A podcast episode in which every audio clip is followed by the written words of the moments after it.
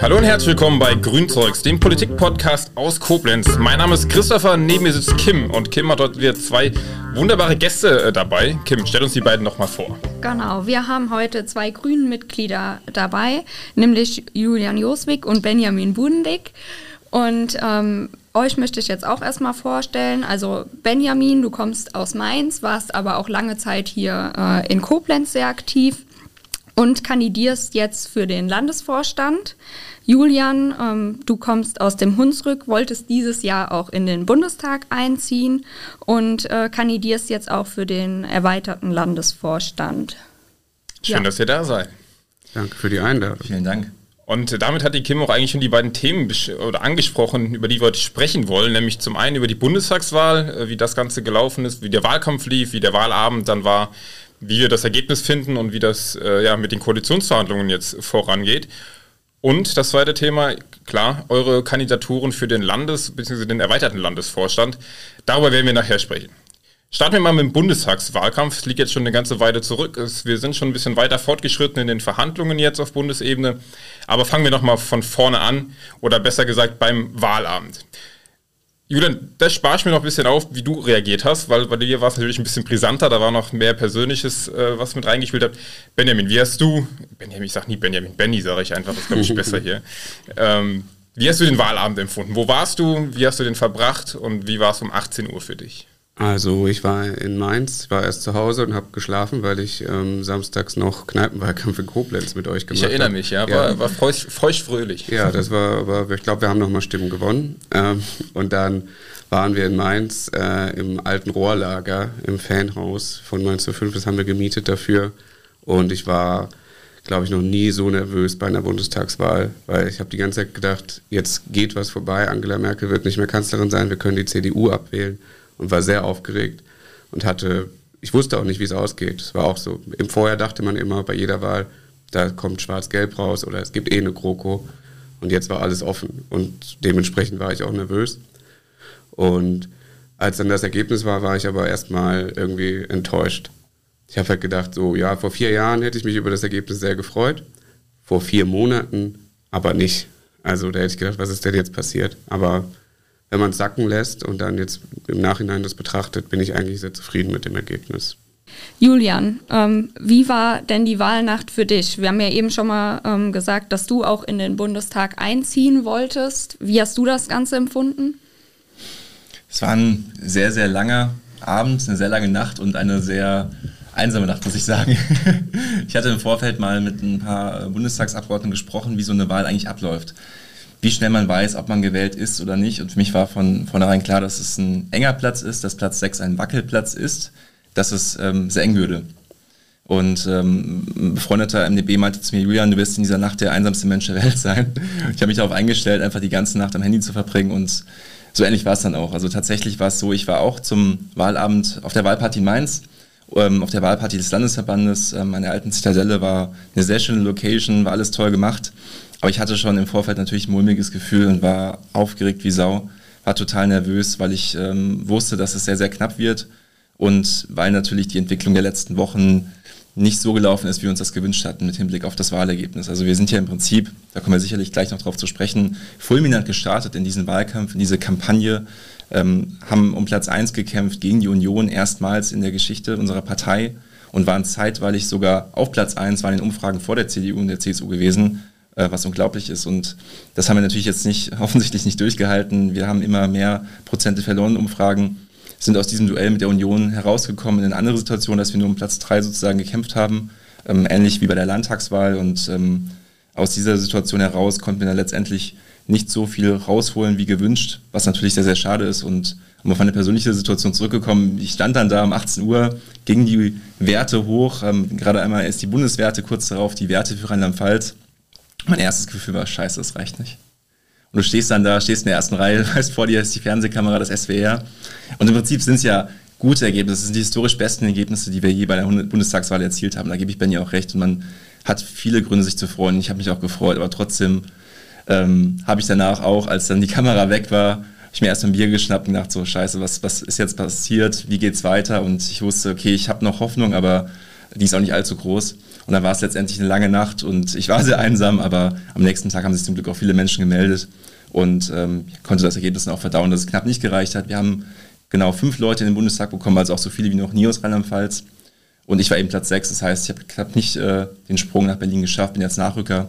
Aber umso mehr freue ich mich jetzt, dass wir mit Armin Grau und Miss Bakan, unserer noch aktuellen Landesvorsitzenden, zwei neue tolle Abgeordnete in Berlin haben. Ich glaube, du kamst dir zwar einsam vor in der Nacht, aber die ganze Nacht haben, glaube ich, sehr viele Leute aus dem Landesverband an dich gedacht und mit dir die Daumen gedrückt. Ich auch. Ich bin, ich weiß nicht, ich bin ins Bett gegangen, irgendwie um halb eins und habe geguckt, ist er drin, ist er nicht drin und bin um halb sechs wieder aufgewacht, direkt ins Handy geguckt, ist er drin und da war einfach noch kein Ergebnis und auf einmal um Viertel vor sechs sehe ich, scheiße, er ist nicht drin. Und das war schon richtig ernüchternd auch für alle anderen. Und da warst du nicht einsam, sondern ganz viele waren bei dir. Kann ich nur bestätigen, wir haben hier in Koblenz, äh, hier im Büro, wo wir auch gerade sitzen, im Studio, hier unsere Wahlparty gemacht und auch hier dauernd geguckt, äh, was ist mit Julian, kommt er rein. Also vielleicht hast du dich einsam gefühlt, wir haben alle nicht gedacht und haben mit dir gezittert. Schade, dass es nicht gereicht hat.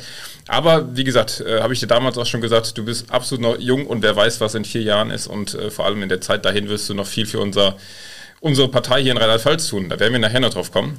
Ich will noch mal ein bisschen weiter zurückgucken, nämlich auf den Wahlkampf. Ihr habt den angesprochen und ich habe Julian dich vor allem auch äh, ab und zu begleitet bei deinem Wahlkampf. Ich muss sagen, ich habe noch nie einen besseren Wahlkampf erlebt, den du, als den, den du gemacht hast. Wie blickt ihr zurück auf den Wahlkampf? War es einer wie jeder andere? Äh, ich meine, es war der zweite dieses Jahr. Wir hatten schon einen in den Knochen. Oder war irgendwas anders? War es ein guter, war es ein schlechter Wahlkampf? Wie schätzt ihr das ein? Ähm, das war auf keinen Fall ein Wahlkampf wie jeder andere. Ich habe es ja vorhin schon gesagt, es war alles offen. Ähm, es wäre auch mehr für uns drin gewesen, glaube ich. Das hat man auch an den Ständen gemerkt. Also wenn man das mal vergleicht, einfach die Umfragen, und ich glaube, da war schon was dran, dass uns auch zeitweise 25 Prozent hätten wählen wollen oder ähnlich. Ähm, wenn du überlegst, auf der Straße, jeder Zehnte findet dich gut oder jeder Vierte. Und ich finde, das hat man auch an den Ständen gemerkt, die Rückmeldung, das habt ihr sicher auch gemerkt. Leute, die vorher, wo ich vorher gedacht habe, das lohnt sich gar nicht, denen Flyer in die Hand zu drücken, kamen von selber auf einem zu. Und das war schon ganz anders als zuvor. Und auch, wir, wir wurden so stark wahrgenommen, dass wir um Platz 1 kämpfen, aber wir waren als Partei, glaube ich, noch gar nicht so groß und weit genug, um, um, um Platz 1 zu kämpfen. Ja, dem kann ich mich nur anschließen. Also dieser Slogan bereit, weil ihr es seid, ähm, fand ich am Anfang eine tolle Idee und im Nachhinein waren, ich glaube, wir selbst noch nicht so bereit und auch die Menschen im Land noch nicht ganz so bereit. Ähm, zumindest scheint es so am Ergebnis ähm, abzulesen zu sein. Ich glaube, der Vergleich zur Landtagswahl ist nicht ganz so einfach, weil zum einen war die Corona-Situation damals noch wesentlich schärfer. Wir haben einen sehr, sehr, fast ausschließlich digitalen Landtagswahlkampf erlebt der in seiner ähm, Intensität und Länge ein bisschen kürzer und knapper war als der Bundestagswahlkampf. So zumindest mein Eindruck. Natürlich war ich jetzt auch selbst ähm, als Protagonist, als Bundestagskandidat mehr involviert und habe nur im ähm, Rahmen eines Wahlkampfteams im Landtagswahlkampf mitgewirkt. Aber ich hatte schon den Eindruck, dass der Bundestagswahlkampf wesentlich länger war, dass er schon im, eigentlich im Sommer losging oder nach der Kandidatur von Annalena losging, dass dann ähm, in den Medien ähm, viel mehr berichtet wurde, viel mehr diskutiert wurde, als das auch bei der Landtagswahl der Fall war die medial natürlich auch begleitet wurde, aber weniger ähm, stark und weniger ähm, emotional, war auch mein Eindruck. Und ähm, dieser sehr, sehr lange und intensive Wahlkampf war, glaube ich, anstrengend für alle. Er war aber auch ähm, ja, geprägt von so vielen einmal medialen Kleinigkeiten und ähm, ja, einfach Themen, wo man wirklich sagt, das sind jetzt keine inhaltlichen Diskussionen, die wir führen über die Zukunft des Landes, über die Zukunft ähm, unseres Planeten und Lösungen, wie wir den Klimawandel aufhalten können, wie wir mit dem demografischen Wandel umgehen und so weiter. Sondern es waren belanglose kleine Themen und das habe ich so persönlich noch nicht vorher im Wahlkampf erlebt und war auch für mich eine, zum einen eine nüchterne Situation, aber auch, ähm, glaube ich, sehr, sehr lehrreich und wichtig. Wie ist es so, selbst mal in der Rolle zu stecken, direkt kann ja oder auch starken Listenplatz zu haben? Also, dass es wirklich ein persönlicher Wahlkampf ist, hast du auch, was du gerade gesagt hast, dieses Persönliche an dir selbst gemerkt bei deinem Wahlkampf für dich? Auf jeden Fall, es war mein erster Wahlkampf und dann direkt als, als Bundestagskandidat in einem so großen Wahlkreis. Ähm, ich war eben Kandidat im Wahlkreis Mosel-Hunsrück, der flächenmäßig einfach sehr groß ist, weil er aus sehr vielen kleinen Gemeinden besteht, ähm, aus zweieinhalb Landkreisen. Die größte Kommune ist meine Heimatstadt Boppard mit 15.000 Einwohnern, sonst wirklich sehr, sehr viele Dorf- und äh, kleine, kleine Kommunen. Ähm, in diesem Flächenwahlkreis war ich viel unterwegs, habe viel gemacht, viele, viele Betriebe besucht, äh, Initiativen, Organisationen das war schon sehr intensiv, hat viel Spaß gemacht und das Interesse war schon groß an uns Grünen. Das Interesse war auch groß an mir als, als grüner Direktkandidat. Ich war mit Abstand der jüngste der Kandidierenden, war auch so ein bisschen neues Gesicht. Da waren viele interessiert, die Presse war interessiert, ähm, aber auch so ein bisschen auch Betriebe, die wir zukamen, sagen, hm, die Grünen haben uns noch nie kontaktiert. wieso interessieren sie sich denn auf einmal für Wirtschaft oder für unsere Themen. Ähm, das war schon sehr spannend und zugleich habe ich natürlich immer versucht, ähm, nicht zu viel Aufmerksamkeit auf mich zu ziehen, weil dann denken die Leute, ah gut, ich kann den Julian ja mit der Erststimme wählen und Zweitstimme gucken wir mal dann, im Zweifel dann vielleicht doch eine andere Partei, äh, um die CDU zu verhindern, wie es dann vermutlich auch oft geschehen ist.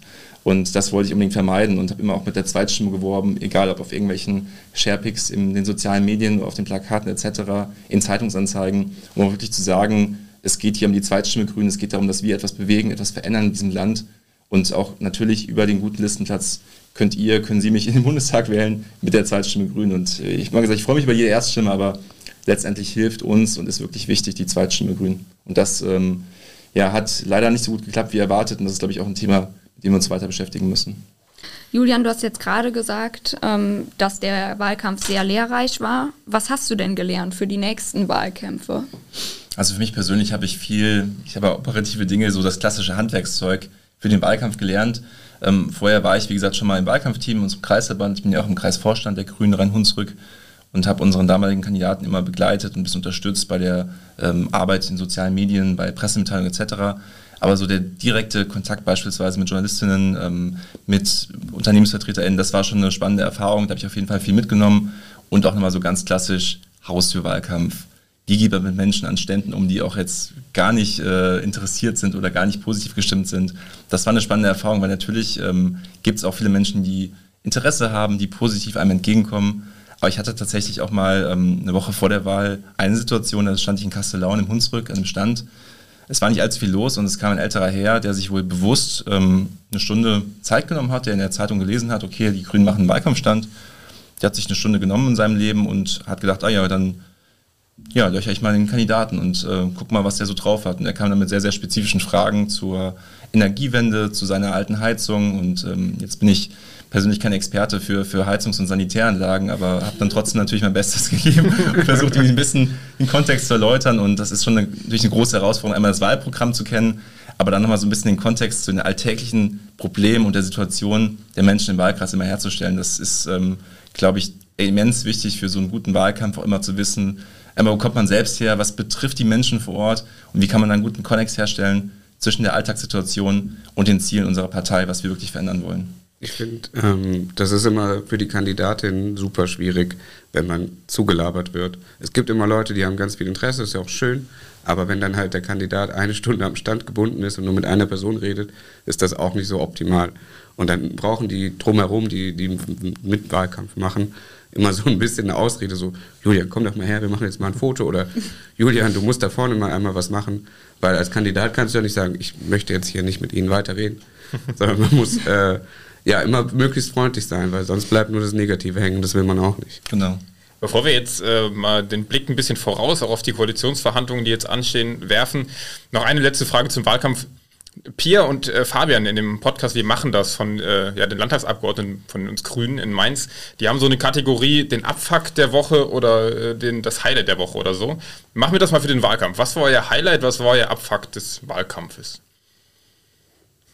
Ähm, mein Highlight waren die ähm, Bollerwagentouren in Mainz am Rhein, äh, samstags und freitagsabends. Bei einer war Julian auch dabei. Da haben wir gesagt, wir warten jetzt gar nicht drauf, dass Leute an den Stand kommen und äh, irgendwas uns fragen, sondern wir gehen jetzt dahin, wo viele junge Menschen sind und sprechen die aktiv an. Und hatten halt Bier dabei, auch Wasser, Wein, Musik und haben dann einfach geflyert und sind mit Leuten ins Gespräch gekommen. Das hat richtig Spaß gemacht. Das, da habe ich mich total gefreut. Und Abfuck waren einfach diese ganzen Angriffe auf Annalena Baerbock. Die fand ich einfach irgendwann nur noch nervig. Dann irgendwas mit einem Buch, dann irgendwas mit einem Lebenslauf ähm, was nicht auch noch alles kam, dass sich mal die Haare falsch gekämmt hat, irgendeinen Ortsnamen verwechselt, was halt jedem mal passieren kann. Das, und das nicht nur bei Annalena Baerbock, sondern bei jedem der Kandidaten. Obwohl man ja sagen muss, dass es kam ja so eine Studie raus, gerade ähm, mit diesen medialen Angriffen, dass Annalena irgendwie 80 Prozent davon abbekommen hat und ähm, Scholz, glaube ich, ungefähr so 2 Prozent und ähm, Laschet dann halt die restlichen Prozent. Ne? Also, mhm. Also ähm, Annalena war schon überproportional damit belastet. Ja, das glaube ich.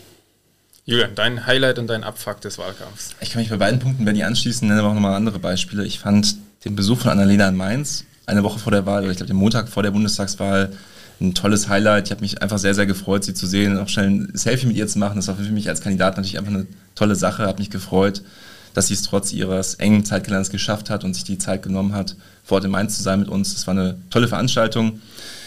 Und der, ja, der Abfuck des Wahlkampfes, also das größte Thema war sicherlich das, was Benny angesprochen hat. Ich fand aber auch so ein bisschen unsere Reaktion zum Teil schwierig und so ein bisschen der Strategiewechsel hat mir missfallen. Wir sind, auf, wir sind eingestiegen mit diesem, ich hatte es eben erwähnt, bereit, weil ihr es seid, diese große Aufbruchsstimmung. Und dann haben wir uns ein bisschen verschrumpft auch zum Ende des Wahlkampfes auf unser Kernthema Klimaschutz. Und dabei sind wirklich viele, viele Punkte, die wir in den letzten Jahren aufgebaut haben. Viele Kompetenzfelder auch, also wirklich, wo wir enorme Fortschritte gemacht haben in der Wirtschaftspolitik, in der Finanzpolitik, in der Sicherheitspolitik, Außenpolitik. Die sind so ein bisschen nach hinten gefallen, weil wir wirklich gesagt haben, Klimaschutz ist jetzt und dafür stehen wir. Ähm, also so ein bisschen so dieser Wechsel von Aufbruch zur Apokalypse. Also auch dieses wirklich so, ihr müsst jetzt Grüne wählen, wir sind die letzte Regierung, die etwas verhindern kann. Das ähm, mag uns vielleicht geholfen haben auf den letzten Metern, aber ich fand diesen Wechsel ein bisschen schwierig, weil ich glaube, es war natürlich auch dadurch bedingt, dass wir angegriffen wurden, dass wir darauf reagieren mussten, aber das war ähm, schade, dass wir es nicht durchziehen konnten mhm. mit dieser Aufbruchsstimmung und dieser Ansprache der breiten Masse der Bevölkerung, weil dadurch haben wir so ein bisschen wieder einen Schritt zurück gemacht.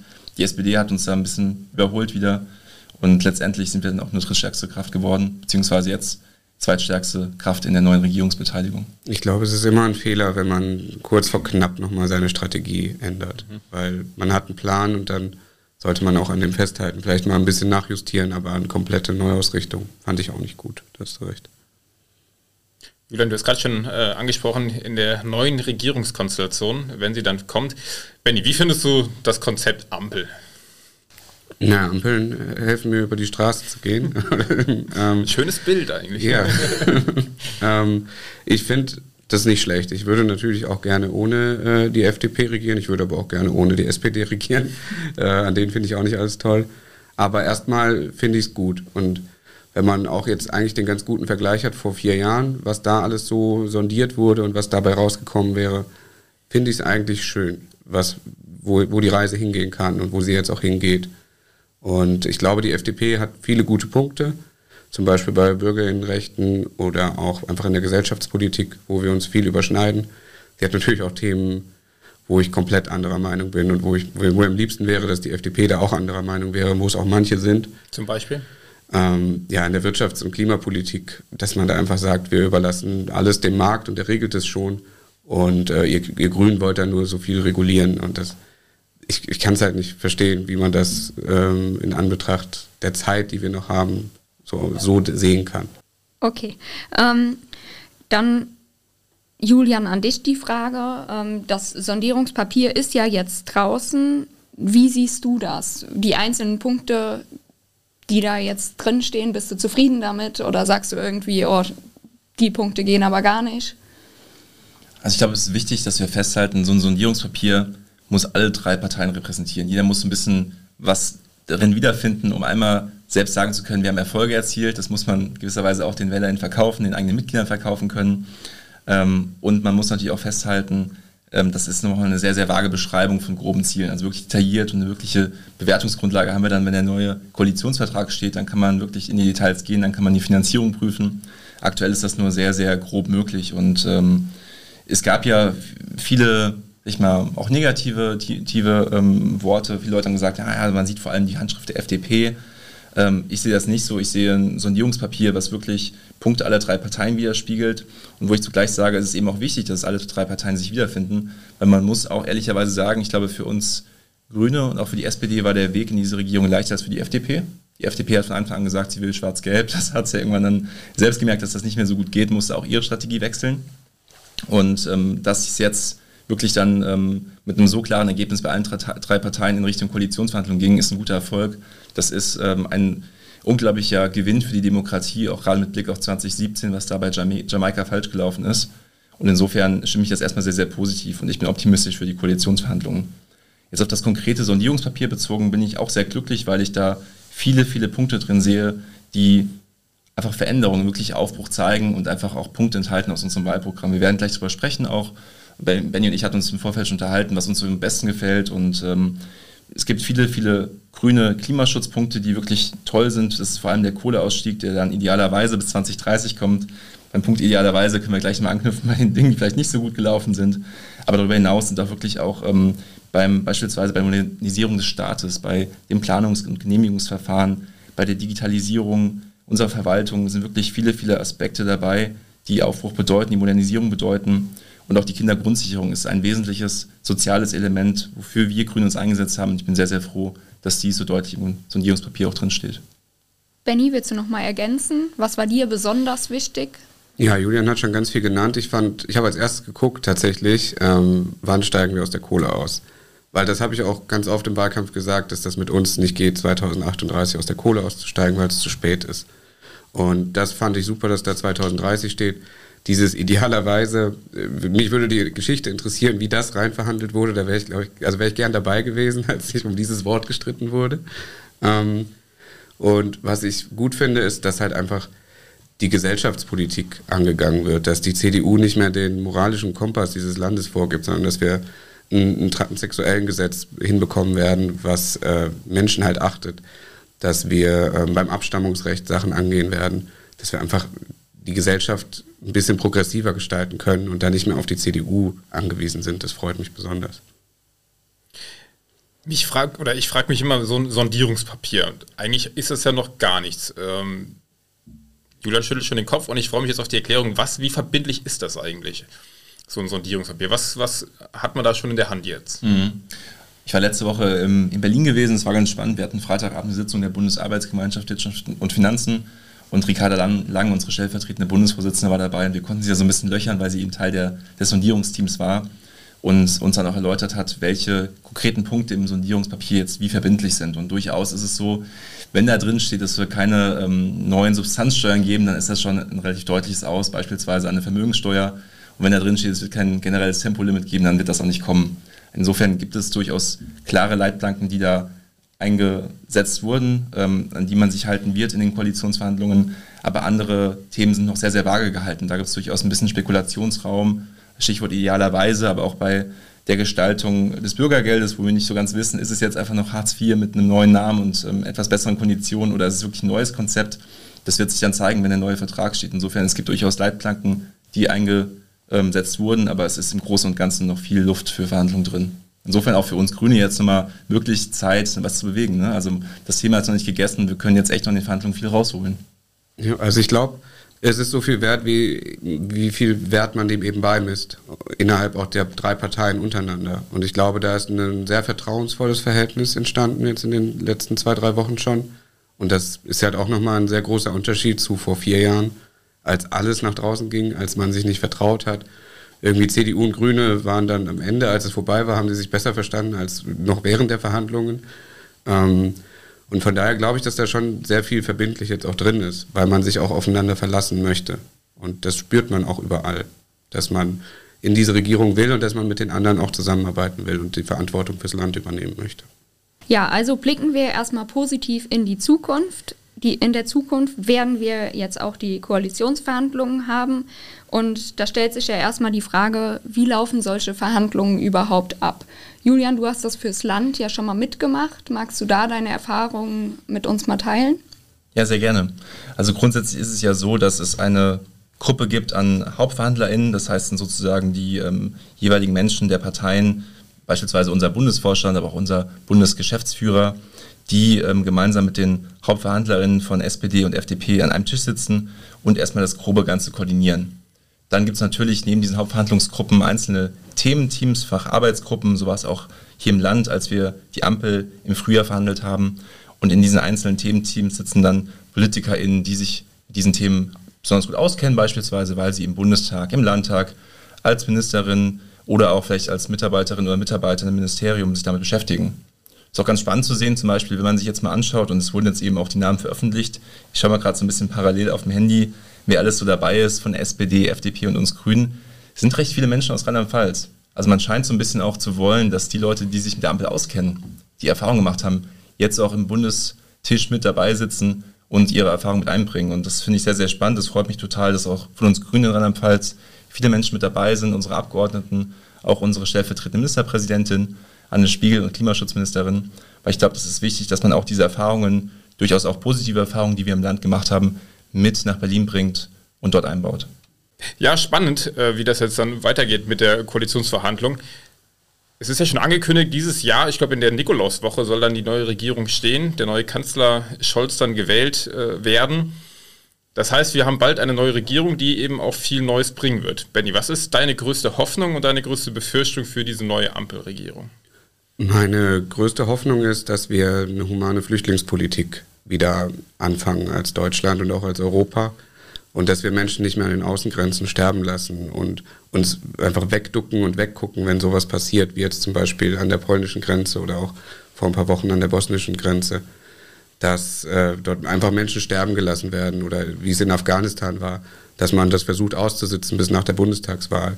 Und da hoffe ich einfach, dass wir Verantwortung übernehmen können für das Land und damit auch für Menschen in Not. Julian, deine größte Hoffnung? Meine größte Hoffnung ist natürlich, dass wir beim Klimaschutz deutliche Fortschritte machen, dass wir ähm, ein Signal senden an die Europäische Union, an die ganze Welt, dass wir als Industrieland es ernst meinen mit dem Klimaschutz, dass wir wirklich unsere Wirtschaft umstellen auf Klimaneutralität, dass wir die ambitionierten Ziele der Europäischen Union angehen und auch schauen für uns als Industrieland, wo wir schneller sein müssen, als es vielleicht andere europäischen Länder sein werden. Und ich glaube, das ist ähm, einmal sehr, sehr wichtig, um einfach unsere Wirtschaft, um unseren Industriestandort zukunftssicher zu halten und zu sichern, aber eben auch, um ähm, außenpolitisch und in der ganzen Europapolitik Signale zu senden. Und man braucht einfach gewisse Vorreiterinnen in, in solchen Themen und ich hoffe sehr, dass wir als Deutschland das sein können. Habt ihr auch Befürchtungen? Hm, meine Befürchtung hängt sehr eng mit der SPD zusammen, dass die sich schon zu sehr an GroKo gewöhnt hat, zu sehr an die CDU gewöhnt hat und der CDU zu ähnlich geworden ist und dann vielleicht nicht mehr so ambitioniert ist, vielleicht keine Reformen machen möchte, sondern einfach froh ist, dass sie den Kanzler stellt und dann auch alles auf den Machterhalt setzt jetzt schon und vielleicht nicht mehr mutig genug ist in der Politik. Das passt ganz gut, weil meine Sorgen beziehen sich eher auf die FDP. Und zwar habe ich natürlich äh, konkret im Kontext Finanzen und Europa Sorge, dass die FDP, die ja in vielen Punkten, Benny hat es vorher angesprochen, durchaus ähnliche Überzeugungen hat wie wir, beispielsweise bei Bürgerrechten, gerade im Aspekt Finanzen und auch was die Finanzen der Europäischen Union angeht, uns ähm, Grünen und auch der SPD ja in unsere Pläne laufen könnte und durchaus ihre doch sehr, sehr konservativen Ansichten eigentlich in der Fiskalpolitik dafür sorgen, dass Europa nicht die Entwicklung nimmt, wie wir es uns wünschen. Und deshalb, wir haben eigentlich gesagt, wir reden nicht über dieses Thema, wer kriegt das Finanzministerium. Es könnte eine entscheidende Rolle spielen, aber ich glaube, es spielt auch so grundsätzlich im neuen Kabinett eine große Frage, wie wird sich die FDP zum Thema Europa positionieren, weil sie hat gerade im Blick auf Südeuropa da ähm, Ansichten, die eher jemanden wie Wolfgang Schäuble und der CDU ähneln als uns und der SPD.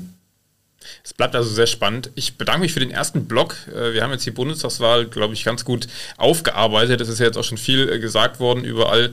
Ähm, wir blicken aber jetzt mal nach vorne und von der Bundestagswahl hin zur Landespolitik, weil da haben wir mit euch beiden so zwei ja für mich persönlich auch ganz prägende Gesichter. Benny, ich kann mich noch daran erinnern, auf meiner ersten LDV vor ja, vor, vor, zwei Jahren war es, glaube ich. Äh, da kam Benny auf mich zu und gesagt, hi, ich bin der Benny, wer bist du? Und äh, war, damit war ich irgendwie auch einmal drin in dem ganzen äh, Zirkus hier. Und Julian habe ich auch, auch da kennengelernt auf dieser LDV und Ida Oberstein war das damals.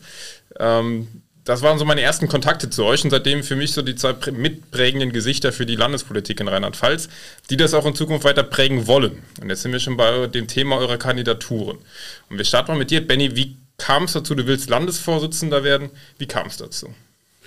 Mm, ich war ja nicht nur hier Kreisvorstandssprecher in Koblenz vor ein paar Jahren, sondern ich war auch vier Jahre Sprecher der Grünen Jugend Rheinland-Pfalz und habe dann ganz viel Landespolitik mitbekommen und ähm, auch ganz viel Wahlkampf gemacht für die Grüne Jugend, auch ganz viel so Organisationsentwicklung. Und dann habe ich vor ein paar Jahren überlegt, was, wie will ich jetzt hier in der Politik eigentlich weitermachen und habe dann irgendwann gedacht, das, was ich am besten kann, und das, was ich unbedingt machen will, ist nicht unbedingt in einem Parlament zu arbeiten, sondern eine Partei weiterzuentwickeln. Wahlkämpfe zu machen, Menschen zu motivieren, innerhalb der Partei, aber auch nach außen, dass sie uns wählen oder sogar bei uns Mitglied werden. Und dann habe ich einfach, irgendwann wusste ich, ich möchte Landesvorsitzender werden. Jetzt gab es diese Chance. Dadurch, dass sich die Landesvorstandswahlen immer weiter nach hinten verschoben haben wegen Corona, konnte man nicht wählen. Dann gab es die Landtagswahl, Bundestagswahl. Und da gab es jetzt einfach die Gelegenheit, dass ich kandidieren könnte und das irgendwie mit Privaten unter einem Hut kriege. Und habe das dann ein paar Tage überlegt und will das machen, weil ich glaube, dass wir noch ganz viel Potenzial haben als Partei und ganz viel Potenzial haben in Rheinland-Pfalz. Und äh, das würde ich gerne ausschöpfen mit allen zusammen. Und ich habe da richtig große Lust drauf, äh, die Partei weiterzubringen mit allen zusammen. An welchen Punkten siehst du noch Luft nach oben? Also ich glaube, wir machen schon sehr viel richtig. Zum Beispiel im Punkto Geschlossenheit sind wir sehr gut. Das haben wir gemerkt bei der Landtagswahl, egal wie Umfragen aussehen, egal was ist. Wir haben nie irgendwas, das was nach außen dringt oder irgendwie Missmut wurde geäußert. Das haben wir auch alle bei der Bundestagswahl gemerkt. Da wurden wir alle angerufen von der Presse und allen möglichen, wollt ihr nicht Annalena Baerbock loswerden. Es kam nichts aus Rheinland-Pfalz in diese Richtung. Alle haben gesagt, nein, wir stehen zu unserer Kandidatin. Aber ich glaube, wir haben noch Potenzial in puncto Kommunikation dass wir nach außen nochmal besser kommunizieren müssen, ähm, unsere Mitglieder vielleicht besser mobilisieren können, noch, dass da einfach mehr abgeholt wird. Ähm, Im Bereich Social Media können wir noch viel machen, wenn man das äh, auch mit anderen vergleicht. Und ich denke mir so, wir haben 16 Landesverbände bei den Grünen. Aber was unterscheidet uns von diesen 16 Landesverbänden? Sind wir einfach nur einer von vielen oder wollen wir wirklich sagen, wir sind die Grünen in Rheinland-Pfalz und wir sind die Grünen in Rheinland-Pfalz und das hat einen Grund. Und da würde ich gerne eine Idee fürs Land entwickeln, das auch an die, an die Menschen bringen in Rheinland-Pfalz, dass wir zeigen, wir sind die Grünen hier, wir lieben Rheinland-Pfalz, wir haben einen Plan und wir sind für euch da und es ist kein Zufall, dass wir hier sind. Und da haben wir, glaube ich, noch viel, was wir tun können und da habe ich auch große Lust drauf, das zu machen. Gerade zu dem Punkt Kommunikation, du hast angesprochen. Ich habe, äh, das muss ich einfach mal erzählen, weil ich Benny so kennengelernt habe. Ich glaube, Benny ist der Mensch, der am meisten in seinem Leben telefoniert oder der mehr als jeder andere Mensch in seinem Leben telefoniert ich will gar nicht wissen, was du für oder wie viel du die Telefongesellschaften kostest, äh, wenn du da so viel. Weil Benny ist jemand, der ruft für alles jeden an. Ja, am Anfang habe ich gedacht, oh, schon wieder ruft der Benny an, aber so überragend, dass man, dass man, das ist Kommunikation im, im besten Sinne, dass man mit den Leuten spricht, auch nicht über irgendwelche Telegram-Nachrichten das macht, sondern dass man einfach mit den Leuten in Kontakt steht. Und ich glaube, du stehst mit dem halben Land in Kontakt. Und da würde mich jetzt mal interessieren, so ein bisschen die Innensicht. Du hast für dich den Entschluss gefasst, ich will Landesvorsitzender werden. Wie, was, was macht man dann als erstes? Also fragt man da irgendjemanden hier, darf ich? Oder äh, sagt man hier, ähm, wo muss ich mich anmelden? Oder wie, wie läuft das? Ich habe erstmal mein engstes Umfeld gefragt. Ich habe ähm, als allererstes mit meiner Freundin geredet. Was sie das ist ein guter hält. Schritt. Ja, weil ohne die wollte ich das nicht machen. Und die kann mich auch immer ganz gut einschätzen, ob das jetzt eine Schwachsinnsidee ist oder eine gute Idee. Und die hat mich da sofort unterstützt.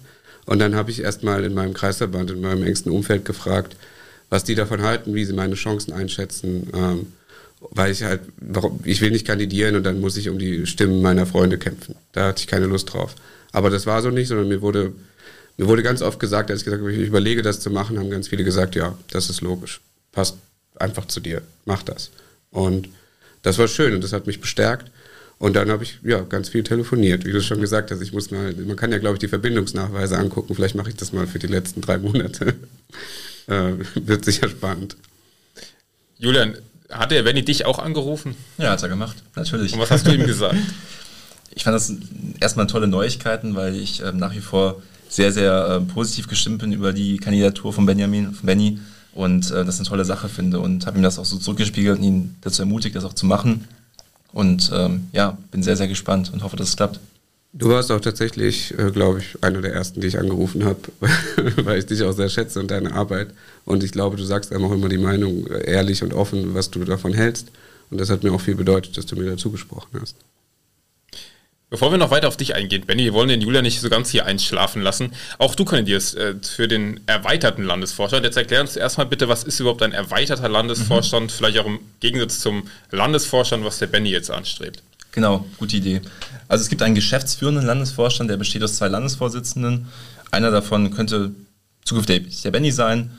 Ähm, dann wird es noch eine weibliche Landesvorsitzende geben und es gibt eine Schatzmeisterin. Diese drei Personen sind der geschäftsführende Landesvorstand, die sozusagen hauptamtlich ähm, den Landesverband führen, auch nach außen, außen repräsentieren. Und sie sind aber nicht alleine, das wäre ganz schön viel Arbeit, sondern sie haben natürlich auch fleißig Unterstützung. Einmal durch die Landesgeschäftsstelle, das heißt die Menschen, die dort in Mainz arbeiten, in der Geschäftsstelle und sie, sag ich mal, operativ unterstützen aber sie haben auch aus der Partei hinaus ähm, kräftige Unterstützung, nämlich durch den erweiterten Landesvorstand beispielsweise. Dass Menschen, die ehrenamtlich, also nicht hauptamtlich, den Landesvorstand beraten, ist also ein Beratungsgremium. Da geht es um strategische Fragestellungen, wie geht es weiter im Landesverband in Richtung Wahlkampf, in Richtung Weichenstellungen, aber auch ganz, ganz ähm, operative Fragen, ähm, die einfach regelmäßig anfallen und wo dann der Landesvorstand, also der geschäftsführende Landesvorstand, sein Beratungsgremium kontaktieren kann. Und du willst jetzt in den erweiterten Landesvorstand, warum? Ich finde, das ist ein total spannendes Gremium, weil es ähm, für mich jetzt, sag ich mal, der Sprung heraus aus diesem kleinen Kreisverband, ich komme aus einem relativ kleinen KV, Kreisverband Rhein-Hunsrück, auf die Landesebene ist. Und ich habe jetzt erstmalig gespürt als Bundestagskandidat, wo ich auch mitmischen durfte. Ich war auf Listenplatz 6, also einem recht aussichtsreichen Listenplatz. Ich durfte viel mitbekommen von der Wahlkampfplanung, von der strategischen Gestaltung, der medialen Planung, der Social-Media-Planung etc., äh, was alles ansteht und was da alles passiert. Und das fand ich unglaublich interessant und ähm, herausfordernd zugleich. Also ich glaube, es ist eine total spannende Aufgabe, die aber ähm, persönlich für mich jetzt einfach passt. Es ist ein Ehrenamt, ich kann mir das super gut vorstellen und zugleich sind da viele, viele fachliche Themen, die anfallen, auf die ich einfach total Bock habe und es ist jetzt eine spannende Zeit für den Landesverband. Wir haben erstmal keine Wahl vor der Tür, wir haben jetzt ein Superwahljahr hinter uns oder fast hinter uns und jetzt ist wirklich Zeit, etwas Neues aufzubauen. Wir sind so viele Mitglieder wie noch nie, jetzt bald fast 5000 Mitglieder. Das heißt auch für uns, dass wir uns jetzt als Landesverband neu strukturieren müssen, dass wir erstmal schauen, wer ist denn jetzt überhaupt alles neu mit reingekommen? Welche Kompetenzen haben wir dazu gewonnen, wie können wir diese wirklich nutzen, wie können wir die Mitglieder einbinden und wo wollen wir hin. Und das ist, glaube ich, eine große Herausforderung und eine tolle Aufgabe, die jetzt der neue Landesvorstand hat. Einmal der geschäftsführende Landesvorstand, aber auch der erweiterte Landesvorstand. Da würde ich sehr, sehr gerne mitwirken. Idealerweise, wo wollen wir nach deiner Meinung nach hin? Ja, idealerweise haben wir eben schon gesagt, das ist ein Scheißwort. wenn es nach dir gehen würde, ja. Also wenn es mal nach mir geht, und das ist jetzt auch kein Geheimnis, ich fand ähm, diesen Plan des Bundesvorstandes, den Plan von Robert und Annalena zu sagen, wir wollen die breite Mitte der Gesellschaft ansprechen, wir wollen heraus aus der Nische als, als Ökopartei, als Klimaschutzpartei, wir wollen, sag ich mal, breite Masse ansprechen, finde ich total richtig und wichtig und da will ich hin, weil ich glaube, wir können nicht länger in so einem Nischenthema verharren, dafür sind die Aufgaben zu groß, dafür ist auch, sag ich mal, unser Kernthema Klimaschutz viel zu sehr ressortübergreifend.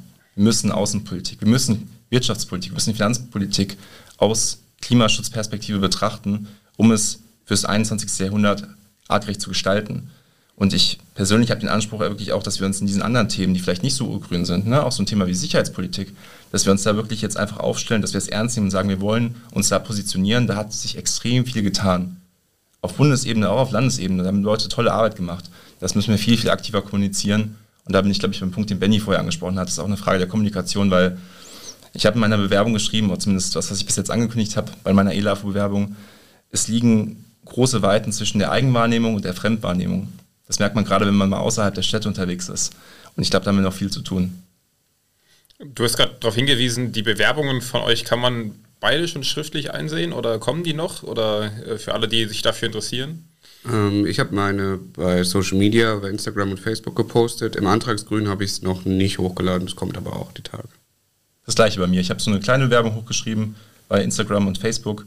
Und ja, da wird auch noch eine etwas ausführlichere folgen. Okay, also an alle ZuhörerInnen, ihr dürft gerne mal auf die Social Media Kanäle der beiden gehen und euch schon mal, auch wenn ihr noch gar kein Bild vielleicht vor Augen habt von Julian und Benny, äh, und eben auch die Kurzbewerbung für alle Mitglieder. Ihr dürft dann auch im Antragsgrünen, wo dann auch die lange Bewerbung kommt, äh, haltet da mal die Augen offen, damit ihr seht, wer sich da eigentlich bewirbt. Auf der LDV, die dann auf der Landesdelegiertenversammlung, die dann im November kommen wird. Für Kim, für dich wird es die erste sein, oder? Ja, genau. Du bist Delegierte. Ja. Ja, also ähm, genau, ich bin auch Delegierte. Äh, wir sind, ich glaube, das ist 28. November, du bist ja auch Delegierter, von daher äh, bist du auch mit dabei. Ähm, wir haben dann äh, also die Chance ähm, mitzuwählen, äh, wo es weiter hingeht, wie wir unseren Landesverband ähm, Vorstand neu aufstellen wollen. Ähm, für mich ganz interessant. Ich bin ja auch erst dieses Jahr beigetreten, also bin ich auch äh, froh, dass ich auch so schnell schon irgendwie tief eintauchen kann und äh, viel mitbekommen kann. Ja, das freut mich sehr. Für die Kim, wie läuft denn so eine LDV eigentlich ab? Und für alle ZuhörerInnen, die hier gerade zuhören und das vielleicht sich auch fragen, was ist überhaupt eine LDV, wie läuft es ab und wie wird es am Ende sein, wenn es um die Wahlen geht? Ich glaube, da sind wir schon wieder beim Punkt Kommunikation, denn wir reden hier die ganze Zeit von LDV. Ich wusste als Neumitglied gar nicht, was das ist. Und es ist eigentlich ein Landesparteitag. Also was man so in den Nachrichten als Parteitag kennt auf Landesebene. Ähm, der ist dieses Jahr in Mainz. Ähm, und man kommt dorthin, äh, meldet sich an, holt sich seine Delegiertenkarte, mit der man dann abstimmen kann. Vermutlich wird es auch Abstimmgeräte geben, das weiß ich gar nicht, ob das so sein wird oder ob wir schriftlich wählen. Äh, also dann wie bei Wer wird Millionär, dass man auf den Knopf drückt.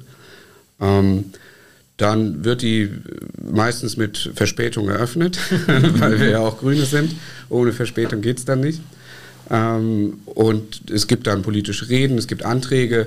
Und es gibt, man kann immer so ein bisschen unterscheiden zwischen LDV oder Parteitagen, wo was gewählt wird und wo man inhaltlich arbeitet. Und die wird jetzt sehr stark geprägt sein von den Wahlen, weil wir, glaube ich, den gesamten Samstag wählen werden. Es sind einige Ämter zu besetzen, der ganze Landesvorstand. Es sind ja nicht nur äh, die vier, die äh, quasi offen gewählt werden im erweiterten Landesvorstand, sondern auch einige andere Plätze mit Vorschlagsrecht, wo zum Beispiel auch Herr Lehner aus Koblenz vorgeschlagen wurde von der Grünen Jugend. Ähm, und dann ist man in einer, in einer großen Halle, vielleicht sollte man das noch dazu sagen, es gibt die ganze Zeit Programm, aber man muss nicht immer am Platz sein. Also es wird auch ganz viel in der Lobby dann immer geredet. Äh, man, man trifft halt Leute aus dem ganzen Land. Es ist so eine große Zusammenkunft einfach von allen Grünen aus Rheinland-Pfalz. Und das wird auch, glaube ich, sehr besonders, weil das die erste so seit über einem Jahr ist. Ich glaube, wir haben uns in Ida Oberstein getroffen, hast du ja erzählt. Und dazwischen die LDV waren alle ohne Publikum, ohne Delegierte, es war alles online. Und da fiebern wirklich viele hin und ich freue mich auch, die ganzen Leute wiederzusehen, endlich. Und dann wird gewählt. Julian, wie läuft äh, das so ab? Also, vielleicht kannst du mal ein paar Worte auch zu unserer Quotierung und so weiter erzählen, wie das dann sein wird. Also bei uns Grünen sind ja die Gremien oder beispielsweise auch die Listen für die Bundestagswahlen, Landtagswahlen etc. quotiert. Wir wollen, dass mindestens die Hälfte der Macht den Frauen gehört. Und beispielsweise bei der Liste sieht das so aus, dass Listenplatz 1 immer an eine Frau geht und danach gibt es offene Plätze. Offene Plätze heißt, es können sich auch Frauen bewerben, aber eben auch vor allem Männer und ähm, dementsprechend ist es oft dann so, dass es so eine 50-50-Quotierung ist. Und ähm, bei den Gremien ist es dann auch eben ähnlich und auch der neue erweiterte Landesvorstand oder der geschäftsführende Landesvorstand sind entsprechend quotiert. Das heißt auch, das Frauenstatut wird hier entsprechend beachtet. Und das ist auch richtig und wichtig. Finde ich super. Und dann ist natürlich so, ähm, es kommt darauf an, wie viele Leute kandidieren, steht nur eine Person zur Wahl an, beispielsweise bei einem Vorschlagsrecht, dann geht das recht fix. Wenn dann mal ähm, auf einen Platz fünf, sechs oder beispielsweise acht Menschen kandidieren, wie es auch bei Listenplatz sechs der Bundestagsliste war, dann kann das alles ein bisschen dauern, dann wird das sehr, sehr lange spannend und äh, die Kandidierenden werden auch sehr nervös, kann ich aus eigener Erfahrung berichten. Und dann ähm, ist auch die Frage, wie wird abgestimmt. Also wir hatten es ja eben, Benny hat berichtet, ähm, im letzten, letzten Malen war es digital, da hatten wir dann das Abstimmungsgrün benutzt, glaube ich. Ich war selbst nicht delegiert, ich war ja dann äh, sozusagen Kandidat und war vor Ort. Und diesmal ist es dann wieder so, dass wir vor Ort sind in der Halle. Und die letzte physische LDV war dann, glaube ich, auch Ida Oberstein. Da hatten wir Abstimmungsgeräte. Und das ist nochmal ein anderes Gefühl, selbst wirklich in der, im gleichen Raum zu sitzen mit allen Menschen, auch mit den Leuten, die jetzt da nervös fiebern, ob sie es schaffen oder nicht. Das ist eine andere Atmosphäre, das ist unglaublich spannend. Ähm, die Presse ist mit vor Ort, es wird spekuliert, es wird wie hinter den Kulissen so ein bisschen auch so, ja, gehen Gerüchte rum und was passiert, wenn das und das jetzt auftritt. Und das ist eine tolle Atmosphäre, da freue ich mich total drauf. Und ich freue mich, kurze Ergänzung natürlich auf den Abend, weil es ist einfach eine schöne Sache mit den ganzen Menschen, die man jetzt lange nicht gesehen hat oder die man nur mal kurz gesehen hat im Wahlkampf, auch mal wieder zusammenzusitzen, Bier zu trinken und auch ein bisschen persönlich einfach sich auszutauschen. Das ist schön. Also ich freue mich auch riesig und auch äh, für dich, Kim. Ich, die LDV war für mich die erste große Veranstaltung mit den 340 Grünen damals und ich war nachhaltig, bin bis heute nachhaltig beeindruckt davon und freue mich deswegen auch äh, für dich, dass du jetzt äh, so seitdem du oder bist auch erst kurz dabei, dass du jetzt auch dabei sein kannst und delegiert bist. Ich freue mich auch. Mir ja. fällt übrigens gerade ein, die Kim habe ich auch so begrüßt wie dich. ich ich habe auch direkt gedacht, das kommt mir bekannt vor. Also. Gutes Beispiel für gelungene Kommunikation. Ja. Ich würde auch als Abschluss für diese Runde eine Schnellfragerunde machen. Ich äh, würde einen Satz beginnen. Wir können uns auch gerne im Wechsel machen. Wir machen es jetzt gerade ein bisschen spontan hier. Kim, habe ich mir gerade nämlich erst einfallen lassen, die okay. Idee. Äh, wir kriegen das aber hin. Und ihr beendet einfach nacheinander immer den gleichen Satz. Okay? Also wir starten einfach mal mit meine größte Stärke ist. Wir fangen mal mit Benny an, weil der will ja Landesvorsitzender werden. Der muss sowas sagen können. Meine größte Stärke ist, dass ich offen eigentlich auf jeden Menschen zugehen kann. Meine größte Stärke ist Diplomatiefähigkeit. Ich, äh, kleiner Funfact, bin nicht nur Sternzeichen Waage, habe lange als Fußballschiedsrichter gearbeitet, sondern bin auch so im Alltag immer so bei Freunden und in der Familie derjenige, der einfach bei Streit vermittelt und versucht einfach gemeinsam Konsens zu finden. Ich möchte verbessern. Ihr dürft euch gerne abwechseln, Julian. Du darfst auch gerne mal zuerst. Dann starte ich mal. Ich möchte verbessern, dass wir noch mehr die Perspektive des ländlichen Raums in der Landespolitik berücksichtigen. Ich möchte unsere Kommunikation verbessern? Der erste oder die erste, den oder die ich anrufe nach der Wahl ist. Hm, das ist eine gute Frage. Äh, ich glaube, meine Geschwister. Ich werde, kommt drauf an, wer zuschaut. Wahrscheinlich sind es beide, aber es ist dann entweder meine Freundin oder meine Schwester. Mein Ziel für das Land ist, dass wir in den nächsten Landtagswahlkampf selbstbewusst reingehen, ohne uns an eine Partei zu hängen und zu sagen, wir wollen dieser Partei von vornherein regieren, dass wir da selbstbewusst autonom reingehen und auch wirklich mit einer Führungsambition reingehen. Mein Ziel für das Land ist, dass wir klar machen, wieso wir hier sind und dass jeder, wenn er an die rheinland-pfälzischen Grünen denkt, sofort weiß, ja, das sind die, das ist super, was die machen. Meine größte Schwäche ist. Ach, ich muss anfangen. Meine größte Schwäche, ich habe darüber hab ich noch nie Gedanken gemacht, wurde ich auch noch nie in einem Vorstellungsgespräch gefragt. Ähm, ich schinde, schinde jetzt Zeit. Meine größte Schwäche ist, dass ich manchmal ein bisschen äh, schusselig bin, glaube ich. Nicht nur ein bisschen. Ja, meine größte Schwäche ist, dass ich ein notorischer Ja-Sager bin. Und immer, wenn ich um irgendwas gebeten werde, also bitte nehmt es jetzt nicht zum Herzen und nutze es aus, weil ich, ich ist jetzt auch gar nicht so, dass ich ausgenutzt werde, ganz im Gegenteil, aber ich, ich überfordere mich einfach mal selbst und bin dann wirklich so am Limit und sage so, oh, hätte ich vielleicht auch mal Nein sagen können oder vielleicht jemand anderen fragen können. Ich weiß noch, als du am Samstag vor der Wahl um 7 Uhr für den grünen Livestream in Mainz zugesagt hast. ich war da, ich habe es durchgezogen, ja, habe nicht so viel geschlafen, aber ich hatte zum Glück äh, einen sehr, sehr bequemen Schlafplatz vor Ort in Mainz. Das hat die Anreise gespart. Okay. Ähm, ich würde sagen, wir äh, gehen über zu Koblenz. Ich hätte noch ja. eine schöne Frage ah, gehabt. Okay, na gut. Der ja. Mensch, den ich in den letzten Wochen am meisten angerufen habe, war. also aus grünem Umfeld, vielleicht, nicht aus privatem Umfeld. Jetzt musst du anfangen. Ich glaube, es ist tatsächlich Benny. Also wir haben oft telefoniert und äh, ich habe mit vielen Menschen telefoniert, auch nach der Wahl habe ich viel angerufen. Aber so in der, in der Quantität, mit wem ich mehrmals gesprochen habe, das war, glaube ich, Benny. Hm, ich glaube, bei mir war es Maya, mit der ich ähm, Sprecher von der Grünen Jugend war und die habe ich ganz oft um Rat gefragt. Jetzt Kim, darfst du zu Koblenz okay. übergehen. ja, ähm, weil wir sind ja auch ein äh, regionaler Podcast aus Koblenz. Ähm, dann erstmal vielleicht Benny zu dir, weil du ja auch aus Koblenz kommst. Ähm, wenn du Landesvorsitzender wirst, wie stellst du dir ähm, das, das Verhältnis zu dem Kreisverband Koblenz vor? Jetzt von mir als Landesvorsitzender, ich glaube, das ändert sich nicht groß. Ihr seid meine Freunde. Ähm, ich komme immer gerne hierher ich finde, wenn man sich hier umblickt im Studio, gab, wurden ja auch schon mal Fotos gepostet, kann man das sehr gut als Vorbild nehmen, dass man groß denken soll und dass man immer ambitioniert sein sollte. Und von daher seid ihr für mich auf jeden Fall ein Vorbild.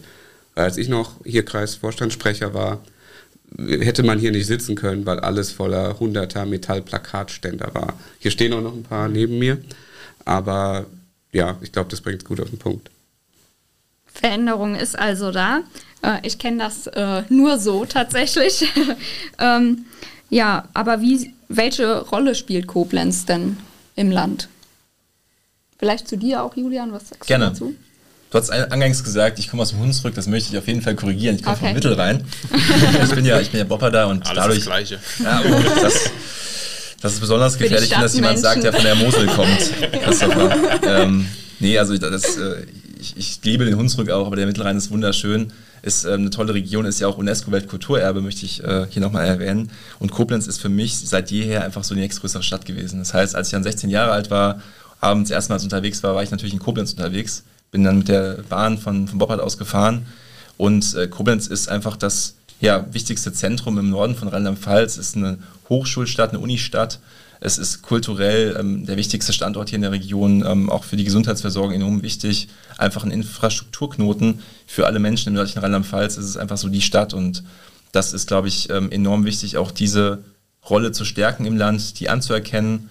Ähm, ich glaube, Koblenz hat ein hohes Standing im Land. Wir wissen, wie toll die Stadt ist, auch gerade seit der Bundesgartenschau. Ich komme aus dem Tourismus und das Thema ist mir auch in der Politik sehr wichtig. Und mit Blick auf die Buga 2029, denn das gesamte Mittelrheintal, also auch meine, mein Heimatdorf umfasst, einen kleinen äh, Ortsteil von Boppard. Ähm, da spielt ja Koblenz auch wieder eine Rolle und ich glaube, es ist sehr, sehr wichtig, auch dahingehend zu schauen, welche Entwicklung möchte Koblenz nehmen und wie können wir Grüne das unterstützen.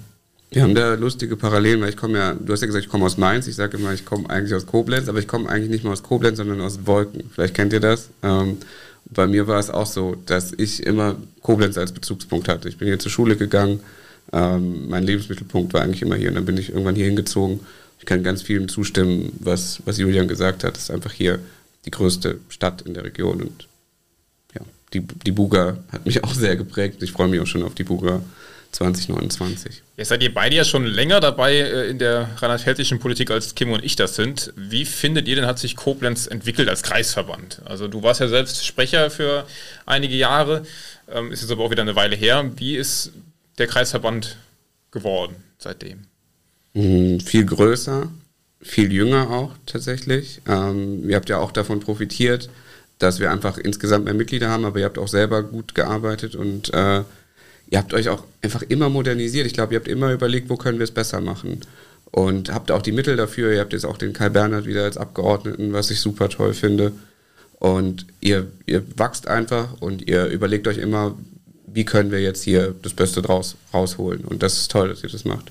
Übrigens an der Stelle ein kleiner ähm, Hinweis. Wir sind kurz davor, die 200 Mitgliedermarke zu kratzen. Also wenn jetzt jemand äh, von den ZuhörerInnen denkt, jetzt komm, ich äh, unterstütze die Grünen bei der 200er Marke, ich will 200. Mitglied werden, gerne, herzliche Einladung. Also wer da mitmachen will bei uns, ist jederzeit herzlich willkommen. Mhm. Ja, ich glaube, wir haben jetzt, äh, ich gucke auch auf die Uhr, wir sind gleich bei der Stunde, die wir immer so ein bisschen anpeilen. Ähm, es war ein total spannendes Gespräch. Ich freue mich, ich habe meine, meine Vorfreude auf die LDV, die, die wächst oder ist gerade gewachsen in dieser Stunde um ein Vielfaches. Ich freue mich auf diesen Tag, auch mit dir, Kim, und mit euch beiden vor allem. Ich danke euch, dass ihr hier wart. Ähm, wir haben heute gar nicht unsere Gender-Ente gebraucht. Ihr seid so Profis im Gendern, das ist äh, unfassbar. War, glaube ich, nicht ein einziges Mal wäre sie zum Einsatz gekommen, auch wenn mal sie bereit gestanden hätte. Mal sehen, ob wir das noch denken, wenn wir es uns anhören. Ich glaube schon. Aber euch äh, oder Kim und danach euch gehört natürlich das letzte Wort ähm, ja, also, als Gäste.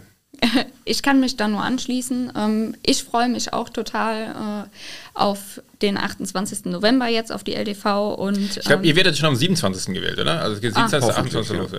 Okay, na gut, 27. Da, und 28. Ja, ja. ich ja. freue mich total darauf und ähm, ja, freue mich generell weiter mitwirken zu können. Und ich danke euch, dass ihr äh, hier seid. Ja, vielen Dank für die Einladung. Ähm, wir haben eben darüber gesprochen, wie toll sich der KV Koblenz entwickelt hat, dass ihr einen eigenen Podcast habt. Das ist unglaublich. Insofern schön, dass ich dabei sein durfte und ich freue mich sehr auf die LDV und alles, was jetzt hier im Landesverband noch ansteht. Ja, dem kann ich mich nur anschließen. Es ist das erste Mal, dass ich in einem Podcast bin und ich habe mich sehr wohl gefühlt. Du hast es auch das super gemacht, Ben. Danke also ich äh, bedanke mich und wir hören und sehen uns bald wieder und vielleicht ja auch nach der Wahl nochmal eine Folge, dass man dann darüber spricht, was jetzt wirklich ansteht. Also bis zum nächsten Mal. Euer Podcast Grünsolz.